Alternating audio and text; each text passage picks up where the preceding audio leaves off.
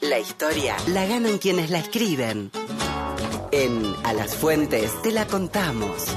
Por Nacional AM870, sábados de 8 a 10, con Luciana Glesser y Sebastián Premisi.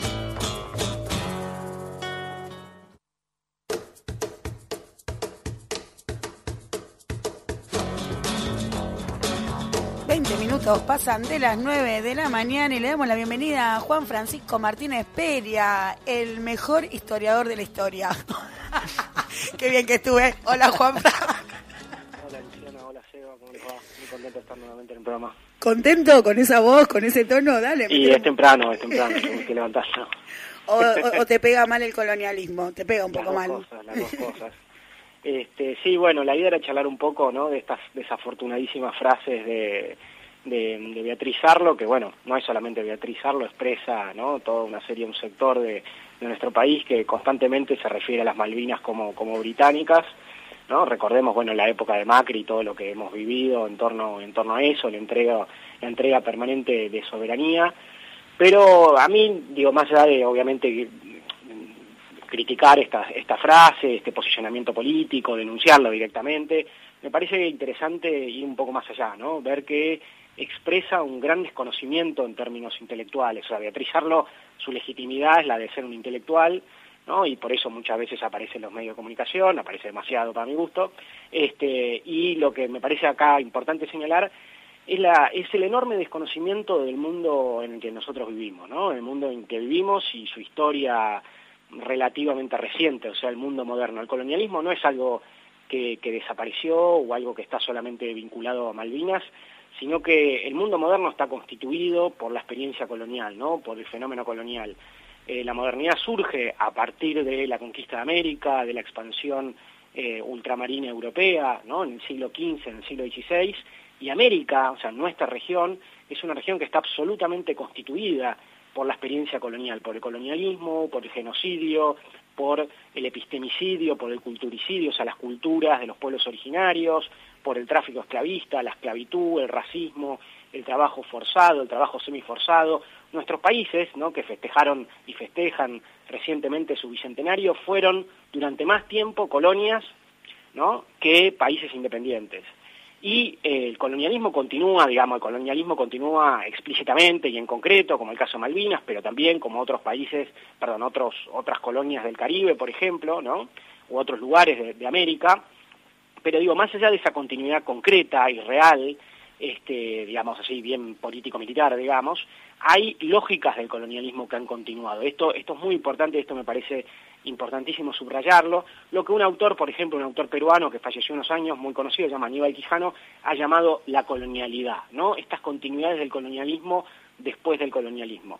Eh, recordemos algo también muy importante, nuestros países se independizaron en el siglo XIX, pero no solamente esas independencias quedaron truncas, en, muchos sentidos, esto ya lo hemos hablado en otro momento, ¿no? Nuestros países quedaron sujetos a lógicas neocoloniales en términos económicos, en términos culturales, otro factor clave fue la división de nuestra región por motivos coloniales, ¿no? O sea, esto que se ha llamado la balcanización de América Latina, pero además de eso, y esto es muy importante, es que el resto del mundo fue colonizado. O sea, cuando nosotros nos estábamos independizando en el siglo XIX, en la volteada en ese proceso fueron conquistando a otras partes del mundo y también en ese momento es cuando se conquistan las Malvinas, ¿no? Me refiero a África y Asia. Nosotros tenemos que entender que el colonialismo es un fenómeno que afectó a dos terceras partes del mundo y que recién, digamos, se terminó, y no totalmente como estamos viendo, por supuesto, pero, eh, digamos, el proceso de descolonización de África y Asia fue algo muy reciente en términos históricos,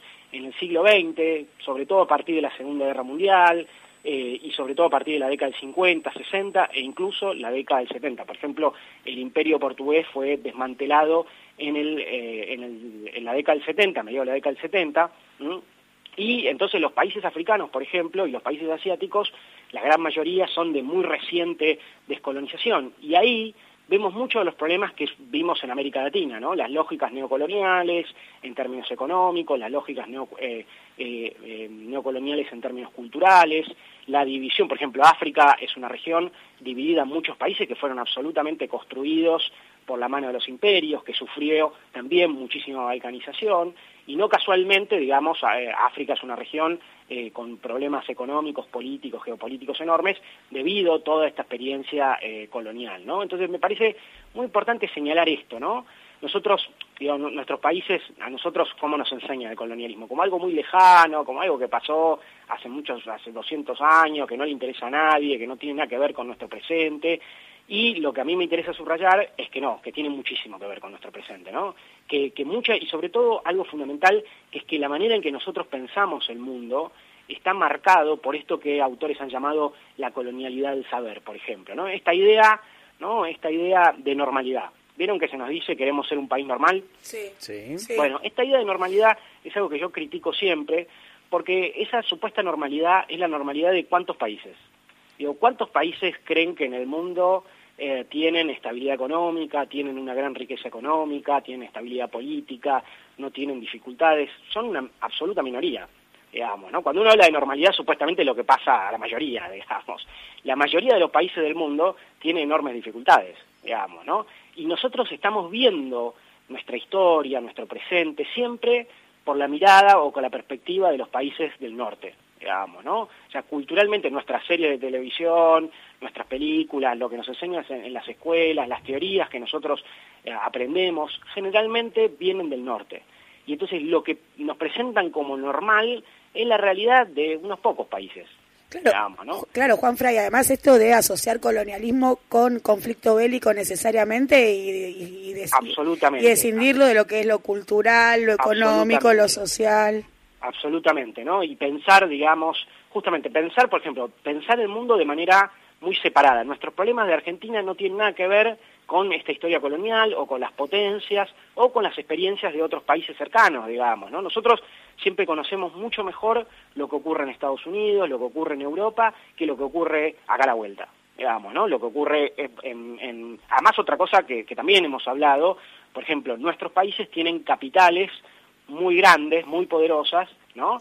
Y eso hace, ¿por qué? Porque estas capitales fueron históricamente la conexión con el colonialismo, digamos, ¿no? Son estas ciudades puerto, como Buenos Aires, ¿no? Entonces, nuestros países no solamente son muy noratlánticos en términos culturales, siempre pensando en Europa y en Estados Unidos, sino además que son, por ejemplo, en nuestro caso, muy porteño-céntricos. Entonces nosotros conocemos, lamentablemente, por los medios de comunicación hegemónicos, no por Radio Nacional, ¿no? Me refiero a los grandes medios de comunicación hegemónicos y, y las grandes las grandes eh, cadenas, etcétera, etcétera, conocemos mejor lo que pasa en Miami, ¿no? Yo siempre doy el mismo ejemplo, se acordarán, hace unos años hubo, bueno, lo que pasó ahora, ¿no? Se cayó, se derrumbó ese, ese edificio en Miami y estaba todo el mundo como loco. Si se hubiera derrumbado, no sé, en, Perú, tal vez no le interesaba a nadie, digamos, ¿no? Si se derrumbaba en Kenia, mucho menos, Y en ¿no? Burkina Faso ni te cuento. No, obviamente, no le interesaba absolutamente a nadie, ¿no? Entonces, o lo mismo ocurre, digo, todos los días eh, hay migrantes que lamentablemente fallecen intentando llegar a Europa, de África, y eso no es ninguna noticia, no pasa nada, digamos, no hay ningún problema, ¿no? Pero bueno, si pasa algo en Europa es un escándalo. Entonces, hay, un, gran desconocimiento de, nuestra historia y hay un gran desconocimiento de, nuestra realidad, digamos, de pensar que eso es lo normal, y lo normal es la, historia de las dos terceras partes del mundo. Por ejemplo, también algo que es muy interesante es esta idea de, eh, de desarrollado y subdesarrollado, ¿no? Vieron que se habla generalmente de países desarrollados, países subdesarrollados, como si fuera un caminito, ¿no? Como si los países fueran caminando hacia adelante en una línea de progreso. Bueno, esa es una lectura absolutamente colonial, absolutamente colonial, y viene de la época donde se pensaba en pueblos civilizados, pueblos bárbaros, pueblos eh, adelantados y pueblos atrasados, pueblos primitivos, ¿no? Juan. Nosotros, sí, No, no, eh, a modo de reflexión, porque, mm, digo, cómo se relaciona esto con todo lo que venimos analizando en, en este programa y en estos programas.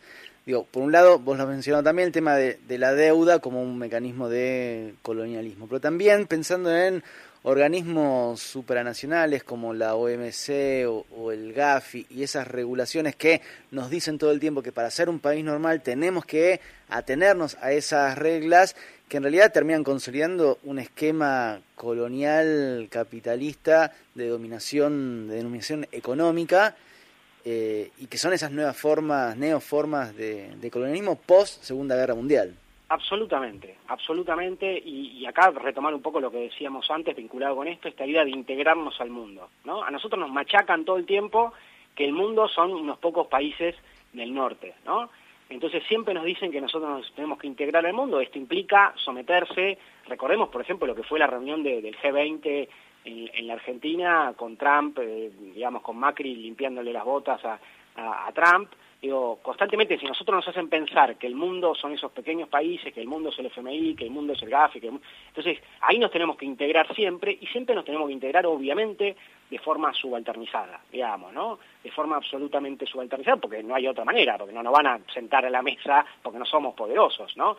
Pero digo, por eso es muy importante entender de dónde viene nuestra, digamos, nuestra debilidad, por dónde pasa y dónde, cómo continúa esa debilidad, cómo continúa eso, que esto no es algo propio de la Argentina, sino que es parte de gran, de la mayoría del mundo, de que lo normal lamentablemente es esto, porque el mundo moderno se constituyó de esa manera. Y por ejemplo, hay algo que es muy interesante, nosotros creemos que Europa siempre fue el centro del mundo. No, Europa no fue el centro del mundo históricamente. Europa no fue un lugar históricamente de riqueza, de poder, sino que al contrario, Europa fue un lugar periférico en el mundo y que recién fue gracias a esta enorme, gigantesca expansión imperial que implicó, además, pensemos, eh, estoy hablando de la muerte de millones de personas, la esclavización de millones de personas, con lógicas impuestas como la racialización, que todavía continúan, ¿no? Este, recién ahí Europa y el norte, ¿no? Eh, se convirtió en el centro mundo. De hecho, esta idea también, esto es algo que Arturo Jaureche, esto que estoy diciendo ahora lo han dicho montones de figuras. Lamentablemente el problema es que nosotros no los estudiamos generalmente en, nuestros, en nuestras universidades, en nuestras escuelas, pero por ejemplo Arturo Jaureche, ¿no? él, él planteaba algo muy evidente, cómo el mapa, cómo el planiferio ya está construido de una manera absolutamente colonial. No hay un arriba y un abajo, digamos, porque el, el, planeta es una, es una pelota que está dando vuelta en el espacio, aunque haya gente que ahora cree que es es una tierra plana, y lamentablemente nosotros cómo lo vemos el mapa. En el mapa siempre el norte está arriba, ¿no? que eso ya nos dice mucho, y Europa está en el centro. Y otra cosa muy importante, incluso si ustedes se fijan, hay mapas donde Groenlandia parece muy grande, casi igual que África, y África es 13 veces más grande que Groenlandia. ¿no? No, no, eh, alteradas las proporciones, alteradas las proporciones, alterados los sentidos. Juanfra, algo que creas que tengamos que destacar, que nos haya quedado colgado ahí en alguna página del librito. Para mí es fundamental pensar siempre, digamos, el, el, eje central de nuestra realidad sigue pasando por estas lógicas del colonialismo, de la colonialidad. Hay que denunciar estas estas barbaridades que, dicen figuras como Beatriz Arlo, pero sobre todo pensar más allá, ¿no? Pensar que es necesario, ¿no? Descolonizarnos culturalmente, económicamente y que por ahí sigue pasando nuestro presente y nuestro futuro. Gracias, Juan Fran. Nos seguimos compartiendo los sábados. Juan Francisco Martínez Peria, el que mejor te la cuenta.